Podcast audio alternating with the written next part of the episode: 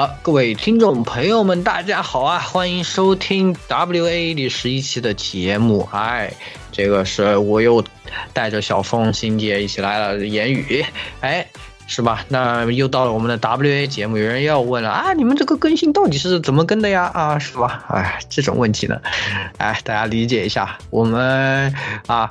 这个要和创作者们沟通啊，请来做节目呢，也是一个过程啊，可能会稍微慢一点，希望大家能够理解。那么也是啊，首先还是其他几位来先自我介绍一下，来，首先欣姐吧。啊哈喽，大家好，我是已经被学校的课程还有各种课题折磨的已经神志不清的林立新。哎，嗯，至于为什么拖更呢？这个明显和我学校生活是没有半毛钱关系的啊！就算我的学校再忙吧，他们每次说录节目的时候，我也会把时间给拿出来。所以说呢，到底为什么拖更了那么久呢？对啊，到底为什么呢？这个小峰，你来解释一下。哎，大家好，我是这个暑假里面一边在忙各种展会，一边在忙游戏手机版，一边在忙星座的小峰，这个就不多打广告的。啊，其实还是因为事业太忙，大家也知道，小峰自己也作为啊 gal game 的创作者，也是最近新作也在筹备啊，然后他们的新作品呢也是，呃，也可以算新作品吧，在手机上呢上架了。哎，大家可以在手机上搜索一下啊，就可以找到。你们在手机上是不是重新取了个什么名字？给你个机会啊！叫那个不存在的谎言，那个 tap tap 那个独占，现在那个火热预约中。大家听到这一期的时候，那个应该已经解解锁了这个五万预约的解锁档，还没有预约的玩家记得去预约一下。可以可以啊，那也是给了你一个机会打广，但是啊，今天我们的主角，哎，我们又邀请到大佬来我们这里做客，真的是啊，每次都有大佬来我们台做客，让我们感到蓬荜生辉啊，是吧？那也是赶紧小峰来啊，给我们介绍一下大佬，然后大佬自己出来跟大家打个招呼。今天今天要介绍的一位大佬呢，是一位这个。女性作者虽然是第一部作品，但是这个细细腻的情感还是打动到了我，让我一会儿感觉回到了自己的校园生活，一会儿又感觉经历了一段非常成人的爱情。那今天要讲的这个作品呢，叫《爱人 Lover》，然后请来的就是《爱人 Lover》的作者埋月山哭小埋，欢迎小埋，欢迎欢迎欢迎。哎，小梅先做个自我简单自我介绍。嗯，大家好，我是爱人的制作人埋月伤哭。哦，啊，也是非常欢迎小埋来到我们的节目。然后前面我们也说了啊，这个作品呢叫做《爱人》啊，Lover，在 Steam 上搜索可以啊找到这样的一个节目啊，这样一一个作品是吧？那这个作品是怎么样的一个作品呢？哎。小埋自己给我们介绍一下，简单的讲一讲。嗯，这个游戏就是由三段不同的故事组成的一款视觉小说，这样讲可以吗？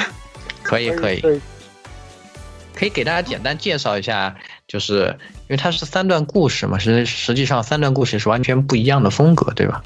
嗯嗯。嗯，它是不同时代、不同背景，然后不同主角的三个故事，然后彼此之间有一点点的联系。啊，是，然后我我有个比较在意的地方，嗯，就是一开始的时候，峰峰说带他回到了校园生活，又带他体验了成人的爱情。我想问一下，这个成人的爱情，这在这个游戏里面是怎么体现的？嗯，就是现在人在感情相处过程中会有存在的一种，在那个故事中，我会把他的病态心理写出来吧。其实那那个成人的故事就是反斯德哥尔摩。其实其实是这个。关于内容呢，对吧？等一会儿我们可以哎稍微来讨论一下，是吧？我们一开始小白刚来嘛，其实这个游戏有一个特别厉害的地方，也是当时峰峰说一定要啊，请你来跟我们讲一讲，就是因为这个游戏的大部分的内容啊，就是包括主创的，呃，很多的部分都是由你负责一个人负责的啊。这个是真的特别厉害，能给我们介绍一下，就是你自己在这个创作中负责了哪些部分，然后又怎怎么会想到要去，哎下，哎，我要我要做一个创作这样一款游戏，自己来做这么多的事情呢？嗯，这款作品有我负责的部分，嗯，主美，然后场景，主美就呃包括所有例会这些嘛，然后还有。本程序，嗯，还有主题曲演唱，大概是这样子。太狠了！从从这个从程序啊，从程序员的工作到剧本啊，然后再到美术，再到音乐，呃，基本上全部人，全部都一个人都给他包办了，太厉害了。那怎么就会想到要去这个，就去实现一个，觉得自己。哎，反正都可以做，这些都会是吧？就有这个条件就去做了呢，还是怎么样的？嗯，去年开始做的时候，就是嗯，在家没什么事，然后太无聊了，也没什么游戏玩嘛，然后就想，嗯，自己如果做一款游戏出来的话，会不会很有意思？然后就开始了，其他不会的就一边学一边做嘛。哇，看看这个创作的。这种动机啊，往往都是，是吧？这种太厉害了，太厉害！我就我就我就我就做不到，我都是不会的东西。小峰，你看看你，啊，我不会的东西，你看看你啊，每次碰到不会的东西就去找人。我就我就叫那个乾坤一掷，用超能力解决。用这这这段这段请卡掉，不要搞得好像这个主崔很有钱一样。呃，是吧？这个但已经都暴露了，也是吧？我们已经知道了小峰怎么解决的这些问题，哎。但是你看看，其实你如果花超能力，能花到一个，能找到一个像小麦这样的，是吧？一个人就能帮你把活全给干了，那不那不就无敌起飞是吧？哎，那我们也是说回这个游戏好了，因为这个游戏呢，其实我们觉得都玩了一下。它是分为三个故事嘛，第一个故事讲的就是说，呃，校园里的恋爱故事啊。然后第二个故事呢是发生在古代的一个架空时代的这样的一个恋爱故事。那第三个故事呢是发生在，呃，这个也是现代，然后。嗯，怎么说呢？比较成年男女之间的感情纠葛，表现了现代都市人的一些恋爱中的一些病态的一些东西吧。对对对，那就是这个第一个故事呢，那我们就一个一个的稍微也就稍微展开聊一点点吧，好吧？那第一个故事，其实你们玩玩有什么看法？这个小峰不是特别这个对校园生活有很这个强烈的憧憬。对，因为我觉得第一个故事就感觉特别接地气，特别本地化，因为它第一幕的场景就是那个高考考试，然后它这个就是就很多很细节的描写，包括说那个监考老师，然后那个查阅试卷，然后开开启这个是开开启试卷，然后在在那边到那个这个广播里面的提示语，就让我感觉就是一下子回到了自己的。高中时代，然后再通过他一个倒叙吧，就前面没有说一个点，就是《爱人 Never》这个作品，它的三个故事都是从女性的一个视点去讲的，对，然后就感觉哎，原来高中时候的这样一个高三的一个女生，然后单恋一个男生的时候，他的这样一个心心态是这个样子。虽然我是一个男生，但是我在玩的时候就完全带入到这个女主角的视点里面，就。有一种怎么说小鹿乱撞的一种感觉，然后到后面又发觉这个男生有了别的喜欢的人的时候，就有一种，就说就是在天台上那种被虐到的那种感觉吧，就青春真好。哦，这个我也是，就我自己玩下来，我也感觉特别深刻，就是因为你像我们男生嘛，很多时候不知道。在这种时候，女生心里到底想的是什么？但这个游戏呢，它从这个女生的角度来讲这个故事呢，其实我作为一个男性的玩家来说，我觉得给我一个很强的这个比较，就是啊，就学到了的部分，就是关于这个女生她在这个事情你是怎么想的？而且除此之外，其实我觉得他对里面故事里登场的男性的描写也非常细腻。就他那个男性，虽然就是那个男生那方啊，虽然他戏份不多，但是他做出的这个事情啊，或者说他嗯，怎么说呢？就是整个发展里面，他呃，就是心里的一些纠葛，只有一些侧面的描写，但确实是一个。给我感觉是很真实，就是确实，啊，虽然他没有明写，但我能感觉到这个男生他这个时候他其实是这样想的，所以这个事情变成了这样。然后在这种过程中呢，这个男女生有一个啊这种青春常有的这种错过吧，也是挺美好的。我觉得就描绘的呢非常的细腻，感情的描写呢就让人觉得很真实吧。那这个小埋自己写的时候，是不是就也就顾虑到这些在写，或者怎么样的？给我们能给我们讲一讲这个第一个故事的这个吗？嗯，第一个故事，嗯，一开始我写的时候也有想过，男主那边如果写不好会不会写崩了？就是如果写的太真实、太接近生活的话，反而就是在一个一一款游戏作品里。没有那么讨喜吧，但是后来想了一下，这样子写男主，我感觉才是最真实的样子，这样比较还原原本青春的本来面目吧。啊，确实，我我是真的就从里面体会到，就是这个男主角，真的，这个啊，你比男人更懂男人啊，是吧？然后我。年轻，我喜欢还是这样。我喜欢第一个故事，还有还有一个点就就在于，就很多本地化的东西做的特别好，包括里面说那个女主角特别喜欢听周杰伦的歌，然后有点暴露年龄，觉不觉得？对对，包括里面说什么喜欢听那什么什么爱在西元前，然后喜欢看那个韩寒的三重门，因为我自己也特别喜欢周杰伦，特别喜欢韩寒，我就特别有一种怎么说这种一种。青春剧的一种时代感，因为我我们可能很开心的，就我其实看那个，我觉得跟差不多，跟我我们我们几个应该是差不多一个年代，有一点暴露暴露年龄吧。这个虽然有点知道不知道，十六岁不知道啊哦哦哦，是 十六岁的小姐姐不懂也很正常啊，这个以以后会懂的啊，这个而对，而且这个故事文笔特别细腻，就让我感觉就有点像我之前看的一些。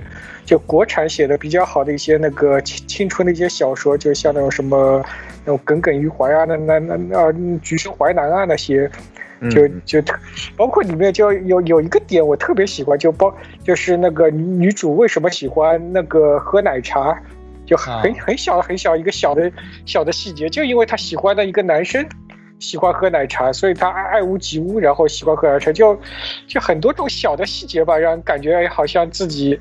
年轻的时候也会有这样类似的经历，然后带入到里面。确实，啊，当然我现在也很年轻。我补充一句，最后这句是多余的啊。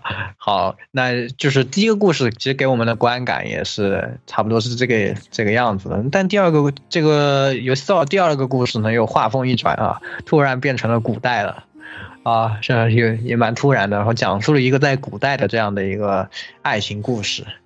啊，这个大小姐和米铺老板的这样的一个故事，啊，那怎么想到说这个创作是，呃，就是第二个故事写成一个在古代，就是立立在一个古代，然后讲这个这样的一个爱情故事？嗯，因为我小时候特别喜欢看古龙的小说嘛，然后一直很想写一款写那种武侠的故事，但是可能。我感觉塞在爱人这个故事里又不太妥当，我就把怎么说？她虽然那个第二个女主是大小姐嘛，跟女什么也不沾边，但我想她以另一种方式有侠义的精神，不只是行侠仗义嘛。嗯嗯。然后，在她走出这个家之后遇到的那个人，然后遇到的。所有事情能改变他的一生，让他知道不一定只有爱情才可以完成他很多想要做到的事情，是像这样的意思，所以写下这个故事。啊，所以也是虽然主题都是爱情，但是很多这个三个故事里实际上也是围绕爱情这个主题展开，但并不完全都是在描写爱情本身。嗯，我觉得也是这个游戏，嗯，就比较吸引人的一个地方吧，是吧？嗯，那你们呢？你们对第二个故事有什么看法吗？有什么独特的想法？嗯，我先说一下故事之外吧。就第二个故事，其实是三个故事里面它的一个美术完成完成度最高的一些背景的一些的一些背景，让我就感觉到就回到的这样一个就是古代的这样这样一个感觉，很多一些场景，无论是就是说一些那个室外的一些场景，城墙啊之类的，包括室内的一些。就是古古代的一些小的一些摆件啊什么的，都能感觉到，就是去去考据过，就是很用心。先说一下美术部分，然后故事的话，就第二个故事让我们的结局让我感觉挺意外的。这里不多剧透吧，但但就是三个女主的话，就第二个古代的这个故事，反而这个女主有点最后从爱情当中有一种释然解脱出来，我觉得。就这样一个结局能写出来是挺不容易的，因为在古代的话，其实一开始包括里面其他角色给到的感觉就是说，哎，好像古代的一个女性到了成年，甚至十六岁就要结婚，然后嫁人，就是家庭是他们的唯一。但是最后的话，反而里面我比较喜欢，就是里面有个剧中剧出现了一个女侠的这样一个角色，然后就告诉你，好像哎，其实。就算是一个古古代，是在一个架空的一个古代的一个里面，嗯，爱情好像并不是一个作为一个女性生活当中的唯一，她还可以去追求一些生活当中别的东西。我觉得就是说，能够写到这个层面，我觉得就是是这个剧本比较厉害的地方。嗯，可以，这个啊，这个小峰也是给出了自己自己同为剧本家啊，这个看这个剧本的一个方向，是吧？啊，那我们也是接着还是就讲讲最后一个故事吧。那最后一个故事呢，也是现代的故事嘛，可能嗯，怎么说，又是我们这个年纪比较 可能会面面对的一些事情啊。啊，你们你没有机会面对啊，我没有机会面对啊。可以可以，确实啊，确实确实，哎，有一说一啊，那也是讲的是。出轨的故事，而这次是以这个主动出轨的女这个女性为主视点来讲述的故事。那讲了她在这个里面的一些心理。实际上，就我看完，我我看的时候呢，我是我我就觉得我很呃怎么说，比较讨厌这个女主角做出这样选择的一种想法吧。说，嗯。或者说，就是我也不不太能理解她在这个事事情里可以可以这样去，可以这样去处理这个事情，或者说她在呃这种过程中，嗯，表现出的就是她潜意识中表现出的呃逃避责任和自私的这这些面啊，让我感觉到非常的呃不舒服。但是呢。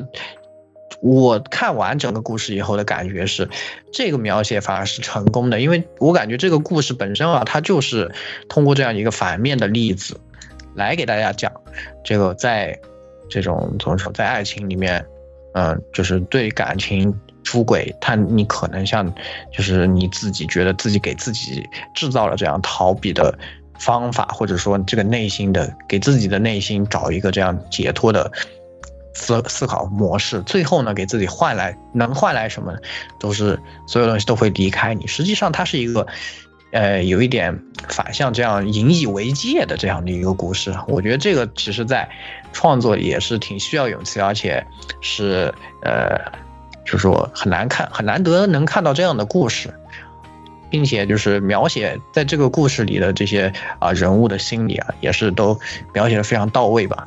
我觉得也是特别厉害的一个地方，是这个小峰也特别喜欢这个故事。我倒我倒是挺能理解这个女主的这个心理的。不过在我来讲，就分析这个故事之前，还是先让小埋来讲一下这个创作动机吧。他讲完以后我们再讲。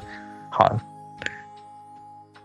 嗯，第三个故事其实是我当时搬家嘛，然后搬了一个那种年轻人很多的城市，然后其实是见证到了身边的朋友分分合合一段经历，然后感觉特别受震撼，然后也有取自于他们的灵感，然后写下的这个故事吧。啊，嗯，女主这么讨人厌，其实是怎么说呢？其实我更想塑造的是第三个故事的男主吧，就简宇嘛，这样说可以吗？可以可以可以，可以，嗯，虽然说他一直都是以女主角的视觉展开的，但是我根本意义上是想写男主。嗯，男主其实就是现在的词很热门的，就是说他被女主 PUA 了嘛。啊嗯他就是呃，女主无论怎么出轨，他都不离不弃，对吧？说什么其实是很爱他什么，但是其实就是被他控制了心理，从一个特别开朗的人设变成了一个沉默寡言的这样一个人嘛。嗯然后他们两个其实心里都是有一些些病态的，然后。我觉得也不是说他就是一个牛头人，然后什么 NTR 剧情吧，只是现在我感觉就是见证了太多人因为新鲜感凑在一起，然后新鲜感消退又分开。可是有些人，嗯，不是说所有人都是这样啊，就是说有部分人因为新鲜感消退又不想负责，可是又不想说出那些伤人的话，然后就把这段关系拖着，反而让另一方受到的伤害更大吧。我是希望通过这个故事，无论是男生还是女生，都要学会先自爱，然后再去投入一段感情。真的是，我觉得我看完了以后就也是学到了这个，确实是我觉得非常出色的一个故事啊。那个呢，这个小峰呢，小峰来说一说。我是觉得三个故事里，最后这个故事的写作技巧是最高的。为什么这么说？因为我从很多年前我一直想写出轨的故事，但是我一直觉得自己没有机会写，也写不好这样的故事。但当当我就是读到小麦这这个剧本的时候，我当时我就在那边拍大腿说，这个就是我想我以前自己想写写自己写不出来的东西。就是它虽然是一个出轨，但是说它出轨剧情里面就是女生的这个为什么要出轨，然后那些心思就写的特别细腻，包括其实我们最后看到的是一个非常缺爱的女主，就是她就是周转在很多段感情当中，但是她渴望的是一种被爱。最后我比较喜欢里面有一个有另外有一段关系，那个男生甚至没有出现过例会，是女主就是他打游戏的一个陪玩。就是说，虽然这个女主就是自己在很多段感情当中，但是她最后发觉说，好像并没有一个人可以听她去倾诉，反而在一个网络上面，一个从来没有见过的一个陪玩，他们之间可以互相就是送送上生生日的祝福，然后去去倾诉一些，就像树洞一样去倾诉一些内心的话吧。我觉得。就这段写的特别有这种现代人的感觉，就会回想起来，好像就是，哎，怎么越说越像深夜电台啊？就你你不是，我觉得你有点缺爱，呃，就就我觉得你你可能比较，你也比较渴望这样的，就是怎么说呢，有一点这样的爱情了，可能就就就就这些一些小的细节吧，就会让人感觉好像，其实现代的这个就缺爱状态的这个人，一个渴望被爱的人，他最后表现出来的，就给到玩家看到，可能就是一个比较病态的这样一个人。啊，但完了，我就虽然有点低情商发言啊，这个这个嘲讽了一一番小风，啊，但其实我还是觉得就是怎么说呢？我觉得他展现出那个就是缺爱的感觉，正是自己给自己不想负责任的一种逃避，我是这样理解的。我觉得这个角色塑造之所以他深刻，就是因为他其实是给你展现出的和他真正想就是背后表达的还是就是有一个层次在里的，就是他是通过他写的他这样想法，可能他我觉得啊，确实是在那种情况下，他是这样出于一种本能的对自我的保护，他是这样想的，就是表现出来好像他是缺爱的，就是周围的人不能给他爱，但是实际上他还是想说说明就是他是在这个出，因为他是主动去出轨，所以他其实是在逃避这个责任。所以他就是像小麦刚刚说，他这个新鲜感褪去以后的这这种人呢，那他其实不愿意去面对这个事实，他不愿意去面对，我只是失去这个新鲜感，不想和你在一起，但是我又说不出那个话，我心软，我说不出那个话，这样拖着，然后呢，给自己找一个出口，所以呢，把自己塑造成一样这个悲剧的女主角，我是这样理解的这个角色啊，这是我个人的理解，所以我觉得，我我我是觉得这个剧本这个地方是很厉害，当然。